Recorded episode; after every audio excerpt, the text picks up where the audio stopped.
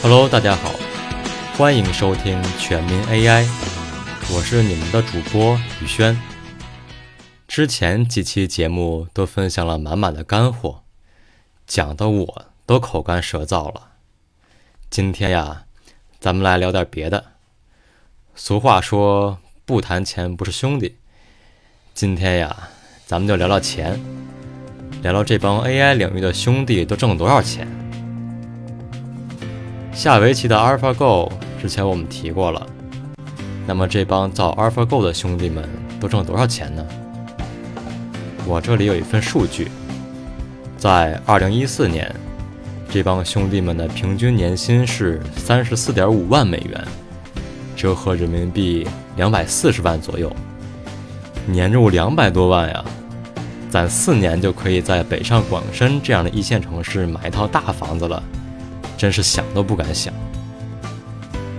日本电商 ZOZOTOWN 旗下公司发布招聘信息，招聘七名专家，年薪一亿日元，每人一亿日元啊，折合人民币六百四十万，一年就可以买下两辆法拉利。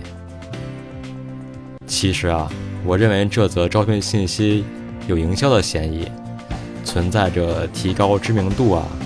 多卖产品呀，这样的目的。但是话又说回来，这家日本电商怎么不用其他岗位做营销呢？比如说网页开发。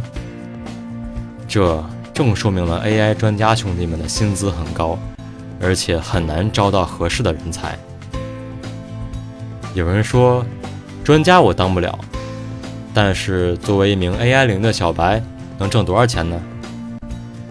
美国某职业数据统计机构给出的数据是年薪十六点九万美元，折合人民币一百一十多万一年。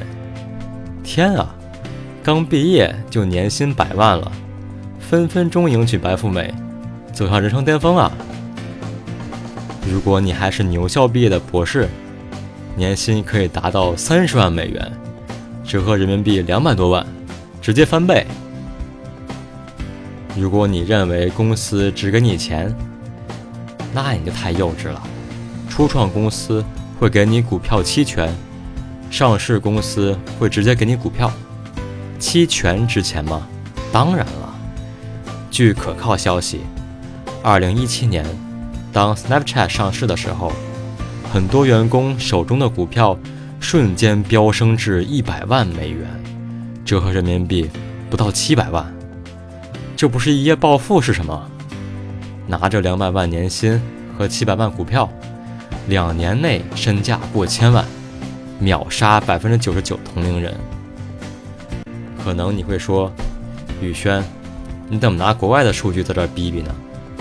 好啊，咱们把目光转回国内，随便打开某招聘网站，搜索机器学习相关岗位。我看到了京东给出的月薪是三至五万，滴滴给出的月薪是三至六万，阿里巴巴给出的是三点五万至六点五万。如果按照年薪十四薪来算的话，年薪基本在四十万至九十万之间。而北京作为高工资的城市之一，它的平均年薪不到十万，可见 AI 从业的兄弟们薪资。至少四倍于北京的平均工资，非常之高了。如果是名校博士毕业，又可以带团队，年薪至少百万人民币，这还没算上股票期权呢。